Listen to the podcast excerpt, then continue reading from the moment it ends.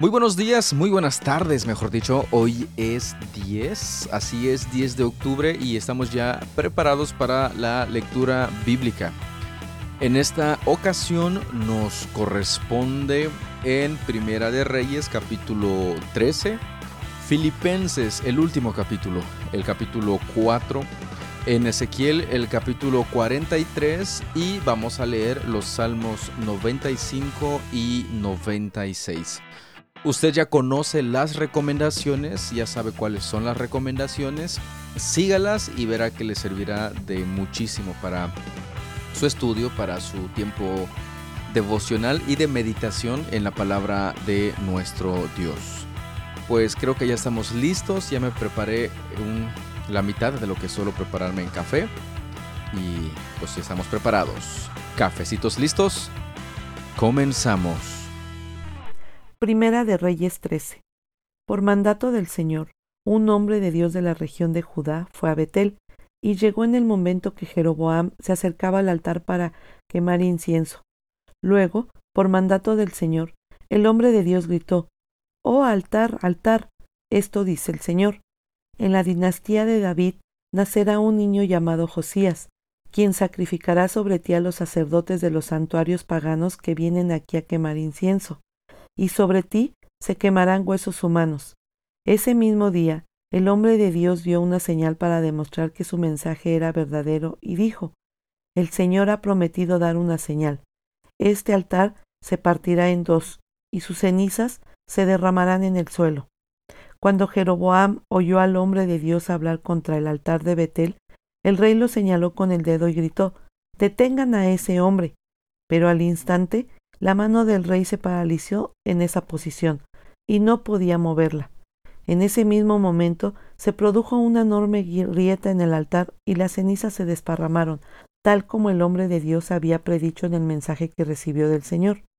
Entonces el rey clamó al hombre de Dios, Te ruego que le pidas al Señor tu Dios que me restaure la mano. Así que el hombre de Dios oró al Señor, y la mano quedó restaurada, y el rey pudo moverla otra vez. Después el rey le dijo al hombre de Dios, Ven al palacio conmigo, come algo y te daré un regalo. Pero el hombre de Dios le dijo al rey, Aunque me dieras la mitad de todo lo que posees, no iría contigo, no comería ni bebería nada en ese lugar, porque el Señor me ordenó, no comas ni bebas nada mientras estés allí, y no regreses a Judá por el mismo camino. Así que salió de Betel y volvió a su casa por otro camino. Sucedió que había un profeta anciano que vivía en Betel, y sus hijos fueron a contarle lo que el hombre de Dios había hecho en Betel ese día. También le contaron a su padre lo que el hombre le había dicho al rey. El profeta anciano les preguntó ¿Por dónde se fue? Así que ellos le mostraron a su padre el camino que el hombre de Dios había tomado. Rápido, ensillen el burro, les dijo el anciano. Enseguida le ensillaron el burro y se montó. Entonces salió cabalgando en busca del hombre de Dios y lo encontró sentado debajo de un árbol grande.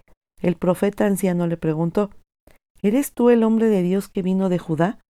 Sí, soy yo, le contestó. Entonces le dijo al hombre de Dios Acompáñame a mi casa y come algo. No, no puedo, respondió.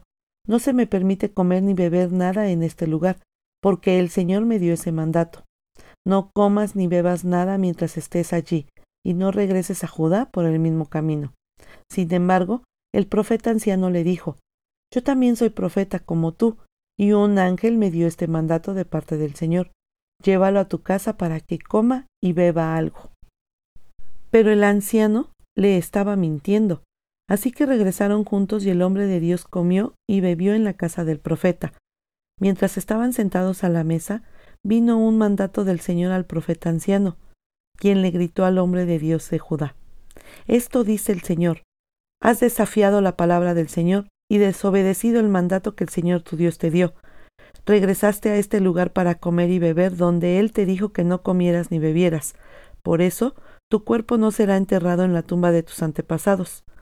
Cuando el hombre de Dios terminó de comer y beber, el profeta anciano ensilló su propio burro y se lo dio. Y el hombre de Dios siguió su camino. Mientras viajaba, le salió al paso un león y lo mató. Su cuerpo quedó tirado en el camino, y tanto el burro como el león estaban junto al cadáver. Unas personas que pasaban por allí, al ver el cuerpo tirado en el camino y al león parado junto a él, fueron a dar la noticia a Betel, donde vivía el profeta anciano. Cuando el profeta oyó la noticia dijo, Es el hombre de Dios que desobedeció el mandato del Señor. El Señor cumplió su palabra al hacer que el león lo atacara y lo matara. Luego el profeta dijo a sus hijos, Ensíllenme un burro. Así que ellos ensillaron un burro, y él salió y encontró el cuerpo tirado en el camino. El burro y el león todavía estaban parados junto al cadáver, pues el león no se había comido el cuerpo ni había atacado al burro. Entonces el profeta cargó el cuerpo del hombre de Dios sobre el burro y lo llevó de regreso a la ciudad para hacer duelo por su muerte y enterrarlo. Puso el cuerpo en su propia tumba y clamó con profundo dolor. Ay, hermano mío. Después el profeta dijo a sus hijos, Cuando yo muera, entiérrenme en la tumba donde está enterrado el hombre de Dios, pongan mis huesos al lado de los suyos, pues el mensaje que el Señor le dijo que proclamara contra el altar de Betel y contra los santuarios paganos en las ciudades de Samaria ciertamente se cumplirá. A pesar de esto, Jeroboam no abandonó sus caminos perversos. Continuó seleccionando sacerdotes de entre la gente común y nombraba a cualquiera que quisiera ser sacerdote de los santuarios paganos. Eso fue un gran pecado, y como consecuencia, la dinastía de Jeroboam fue totalmente eliminada de la faz de la tierra. Qué interesante narración acabamos de leer. Fijémonos primero del detalle que un hombre de Dios no nos menciona para nada el nombre de esta persona, solamente que venía de Judá y va a Israel. Acuérdense de la división del reino. Este, alguien de Judá, de Jerusalén, de, esa, de, esa tribu prácticamente de Judá, fue a hablarle al, rey de Israel, en este caso al rey Jeroboam, y le dijo que se apartara prácticamente de sus ídolos y el juicio que iba a traer Dios en contra de él. Pero el Señor le había dicho a este hombre de Dios, que prácticamente en él se centra este capítulo, que no comiera allá y que se regresara por otro camino a su casa. Este, cosa que estaba haciendo, pero se entera otro anciano profeta y le dicen, sí, un burro rápido para que lo vayamos a ver. Y entonces van y, este, bueno, él va y encuentra a este hombre de Dios y le dice, ven, vamos a mi casa a comer. Y este hombre de Dios le dice, no, es que el Señor me dijo que no. El Señor me acaba de decir que este, vengas a comer en mi casa. Y entonces este hombre primero, el hombre de Dios, dice, bueno, está bien. Fíjense el detalle. El Señor ya le había dicho explícitamente algo y él pues simplemente desobedeció porque este otro anciano, que dicen que también era profeta, le mintió. Pero aquí el punto es, ¿por qué no mejor se quedó con lo que Dios le había hablado directamente? Si el Señor hubiera cambiado de parecer al darle el primer mandamiento de no comer allá, yo creo que se lo hubiera dicho también a él y no hubiera enviado a otra persona a decírselo. Bastante interesante, ¿no? Y estando en su casa, eh, el Señor Dios le habla a este anciano profeta y ahora sí le dice, porque tú, hombre de Dios, viniste y comiste aquí, cuando te dije que no, vas a morir. Híjole, y así pasó. No, puedo imaginarme eh, el, el, pensamiento de este anciano al decirle esto a este hombre de Dios. Y finalmente vemos que murió y este anciano pues fue a buscar su cadáver y lo enterró en su propia tumba. Y cuando él, dijo que cuando él muriera que lo, le pusieran sus huesos al lado de este hombre de Dios. No sé si por culpa o por qué razón. Pero me llama mucho la atención esta, esta este, narración que, es como que un paréntesis entre lo que estaba pasando entre Israel y Judá. ¿Tiene usted observaciones? ¿Tiene usted preguntas al respecto?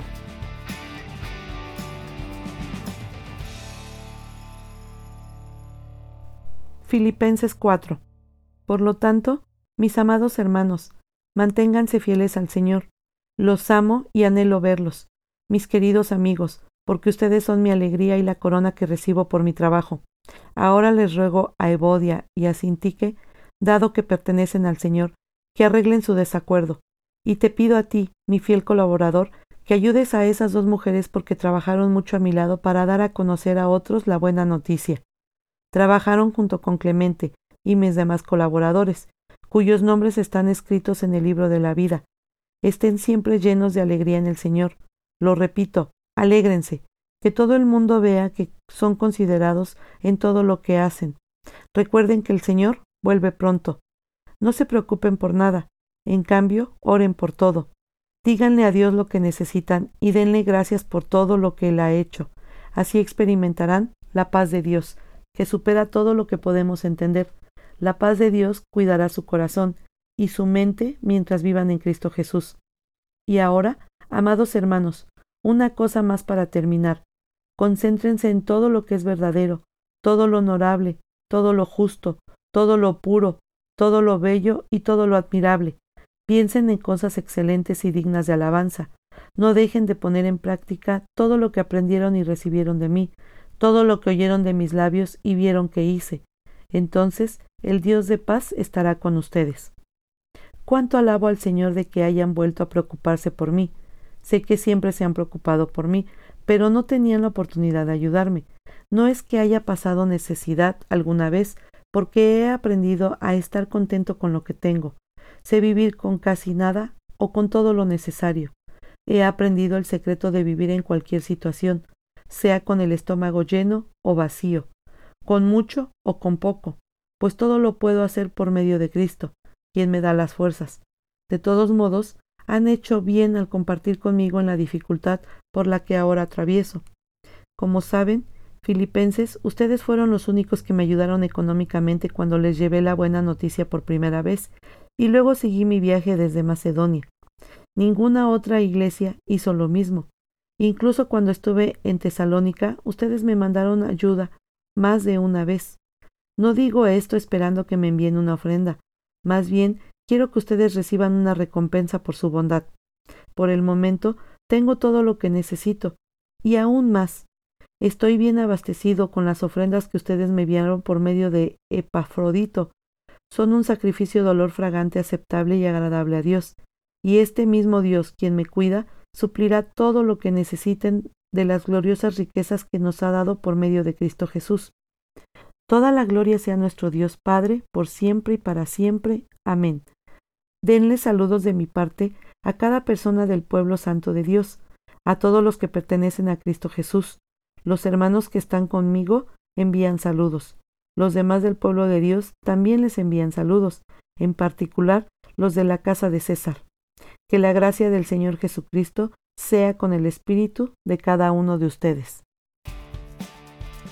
En este capítulo, en Filipenses, está el versículo más repetido, o uno de los versículos más repetidos y más dichos y más memorizados quizá, que es el famoso, todo lo puedo en Cristo que me fortalece está en el versículo 13, Filipenses 4:13. En esa versión, en esa traducción dice, pues todo lo puedo hacer por medio de Cristo, quien me da las fuerzas. La pregunta aquí, ¿es un cheque en blanco? O sea que absolutamente todo lo puedes hacer porque Cristo te da fuerzas. Voy a exagerar un poco. ¿Puedo hacer volar? ¿Puede usted correr a la velocidad de la luz? Estoy hablando casi casi de superhéroes. ¿Puede hacer eso porque Cristo lo fortalece? Bueno, usted ya vio que es un poco exagerado estos ejemplos o, exageraciones que estoy diciendo. Pero muchas veces lo vemos y lo usamos de esta manera. Está diciendo aquí que tenemos prácticamente un cheque en blanco para hacer absolutamente todo lo que queramos porque Cristo nos fortalece. Veamos el contexto. Veamos de qué es lo que está hablando el apóstol Pablo. Veamos y leamos versículos anteriores donde nos damos cuenta que él está hablando que ha estado pasando eh, pasó necesidades, este, tuvo el estómago vacío y otra vez es lleno, dificultades, no dificultades, y es justamente en ese contexto en el que dice todo lo puedo en Cristo que me fortalece, en Cristo que me da fuerzas. Obviamente el, el apóstol estaba predicando el mensaje del Evangelio y en toda esa situación, en todas esas circunstancias que le estaba viviendo durante su predicación y mientras predicaba, el Señor lo fortalecía para permanecer firme. ¿Qué preguntas, qué otras observaciones tiene usted al respecto?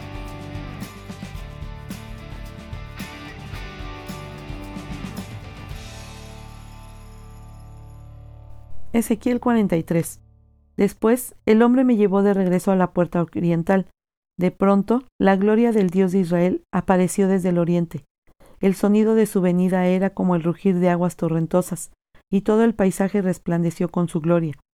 Esta visión fue igual a las otras que yo había tenido, primero junto al río Quebar y después cuando él vino a destruir Jerusalén.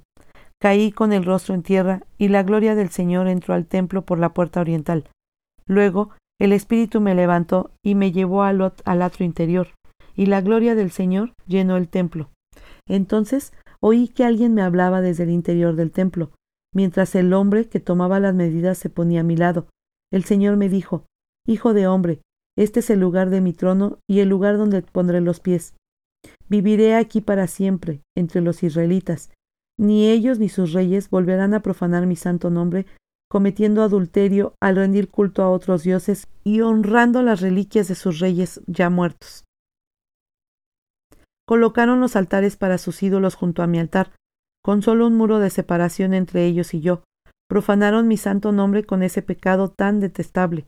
Por eso los consumí en mi enojo.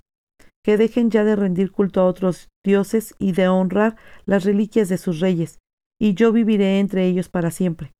Hijo de hombre, describe al pueblo de Israel el templo que te he mostrado, para que ellos se avergüencen de todos sus pecados. Deja que estudien el plano del templo, y se avergonzarán de lo que hicieron, Descríbeles todas las especificaciones del templo, incluidas las entradas y salidas, y todos los demás detalles. Háblales de los decretos y las leyes del templo. Escribe todas las especificaciones y los decretos mientras ellos observan, para que sin falta los recuerden y los sigan. Esta es la ley fundamental del templo. Santidad absoluta. Toda la cumbre del monte donde está el templo es santa. Sí, esta es la ley fundamental del templo. Estas son las medidas del altar. Alrededor del altar hay una zanja de 53 centímetros de profundidad por 53 centímetros de ancho, con un reborde de 23 centímetros de ancho. Esta es la altura del altar. Desde la zanja, el altar se eleva un metro con 10 centímetros, hasta una saliente inferior de 53 centímetros de ancho, que rodea el altar. Desde la saliente inferior, el altar se eleva dos metros con 10 centímetros, hasta la saliente superior, también de 53 centímetros de ancho. La parte superior del altar, la plataforma para el fuego, se eleva a otros dos metros con 10 centímetros y tiene un cuerno hacia arriba en cada una de las cuatro esquinas. La parte superior del altar es cuadrada y mide 6 metros con 40 centímetros de lado. La saliente superior también forma un cuadrado de 7 metros con 40 centímetros de lado. Tiene una zanja de 53 centímetros un reborde de 27 centímetros por alrededor y escalones para subir al altar por el lado oriental. Luego me dijo, Hijo de hombre, esto dice el Señor soberano, cuando se construya el altar, estas serán las ordenanzas para quemar las ofrendas y rociar la sangre. En ese tiempo, a los sacerdotes levitas de la familia de Sadoc, quienes ministran delante de mí, se les dará un becerro para la ofrenda por el pecado, dice el Señor soberano, Tomarás parte de la sangre de animal, y con ella untarás los cuatro cuernos del altar, las cuatro esquinas de la saliente superior y el reborde que rodea la saliente. Esto limpiará el altar y hará expiación por él. Luego tomarás el becerro para la ofrenda por el pecado y lo quemarás en el lugar indicado afuera de la zona del templo. El segundo día sacrificarás como ofrenda por el pecado un cabrito que no tenga ningún defecto físico. Después Nuevamente limpiarás el altar y harás expiación por él, tal como hiciste con el becerro. Cuando hayas terminado con la ceremonia de purificación, ofrecerás otro becerro que no tenga defectos y un carnero perfecto del rebaño. Se los presentarás al Señor y los sacerdotes lo rociarán con sal y los ofrecerán como ofrenda quemada al Señor. Diariamente, durante siete días, se sacrificarán un cabrito, un becerro y un carnero del rebaño como ofrenda por el pecado. Esos animales no deberán tener ningún defecto físico. Hazlo diariamente durante siete días para limpiar el altar y hacer expiación por él, y así quedará apartado para un uso santo. A partir del octavo día, los sacerdotes sacrificarán a diario sobre el altar las ofrendas quemadas y las ofrendas de paz del pueblo. Entonces los aceptaré a ustedes. Yo, el Señor soberano, he hablado. Fíjese que me llamó bastante, bastante la atención el versículo 12, donde dice, esta es la ley fundamental del templo, santidad absoluta. Toda la cumbre del monte donde está el templo es santa. Sí, esta es la ley fundamental del templo. Santidad absoluta. Híjole. Gracias a la misericordia de nuestro Dios y a su gracia y a su justicia que ha sido imputada a nosotros, que podemos ser santos. Salmo 95. Vengan, cantemos al Señor, aclamemos con alegría a la roca de nuestra salvación, acerquémonos a Él con acción de gracias, cantémosle salmos de alabanza, porque el Señor es Dios grande, un rey sobre todos los dioses. En sus manos sostiene las profundidades de la tierra y las montañas más imponentes. El mar le pertenece, pues él lo creó. Sus manos también formaron la tierra firme. Vengan, adoremos e inclinémonos, arrodillémonos delante del Señor, nuestro Creador, porque Él es nuestro Dios. Somos el pueblo que Él vigila, el rebaño a su cuidado. Si tan solo escuchara hoy su voz, el Señor dice, no endurezcan el corazón como lo hizo Israel en Meriba, como lo hizo el pueblo en el desierto de Masa. Allí sus antepasados me tentaron y pusieron a prueba mi paciencia, a pesar de haber visto todo lo que hice. Durante cuarenta años estuve enojado con ellos y dije, son un pueblo cuyo corazón se aleja de mí, rehúsan hacer lo que les digo. Así que en mi enojo juré, ellos nunca entrarán en mi lugar de descanso. Salmo 96. Canten al Señor una nueva canción, que toda la tierra cante al Señor. Canten al Señor, alaben su nombre. Cada día anuncien las buenas noticias de que Él salva. Anuncien sus gloriosas obras entre las naciones. Cuéntenles a todos las cosas asombrosas que Él hace. Grande es el Señor. Es el más digno de alabanza. A Él hay que temer por sobre todo los dioses. Los dioses de otras naciones no son más que ídolos, pero el Señor hizo los cielos. Honor y majestad lo rodean, fuerza y belleza llenan su santuario. Oh naciones del mundo, reconozcan al Señor, reconozcan que el Señor es fuerte y glorioso. Denle al Señor la gloria que merece. Lleven ofrendas y entren a sus atrios. Adoren al Señor en todo su santo esplendor. Que toda la tierra tiemble delante de Él. Digan a todas las naciones, el Señor reina. El mundo permanece firme y no puede ser sacudido. Él juzgará a todos los pueblos con imparcialidad. Que los cielos se alegren y la tierra se goce, que el mar y todo lo que contiene exclamen sus alabanzas, que los campos y sus cultivos estallen de alegría, que los árboles del bosque canten de alegría delante del Señor, porque Él viene, viene a juzgar la tierra, juzgará al mundo con justicia y a las naciones con su verdad. Solamente un comentario en el Salmo 95, mejor dicho, sobre el Salmo 95. Cuando habla del pueblo de Israel a partir del verso 9, de que tentó al Señor y pusieron a prueba la paciencia de Dios, y dice, durante 40 años estuve enojado con ellos y dije, son un pueblo cuyo corazón se aleja de mí. Y en el verso 11 dice, así que en mi enojo juré, ellos nunca entrarán en mi lugar de descanso. ¿A qué se refiere con ese lugar de descanso?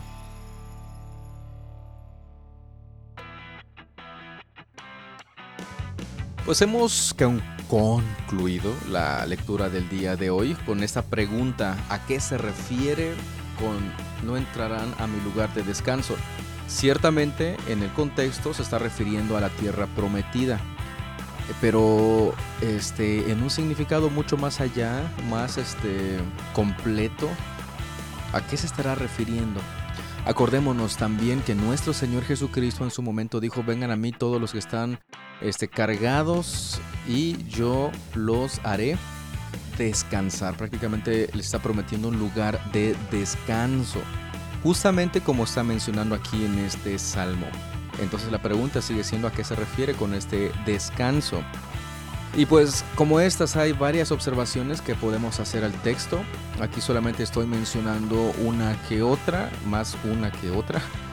Así que no es una, un estudio exhaustivo ni observaciones exhaustivas respecto a, a, lo que estamos leyendo en el texto. Solamente es como que un primer pasito, medio pasito para, para animarle a usted a hacerse más preguntas y observar el texto. Pues de esta manera concluimos la lectura del día de hoy. No sin antes agradecerle nuevamente por su tiempo, por su atención. Dios les bendiga y si Él así nos lo permite, nos estamos escuchando el día de mañana. Cuídese, cuídese un montón. Hasta luego.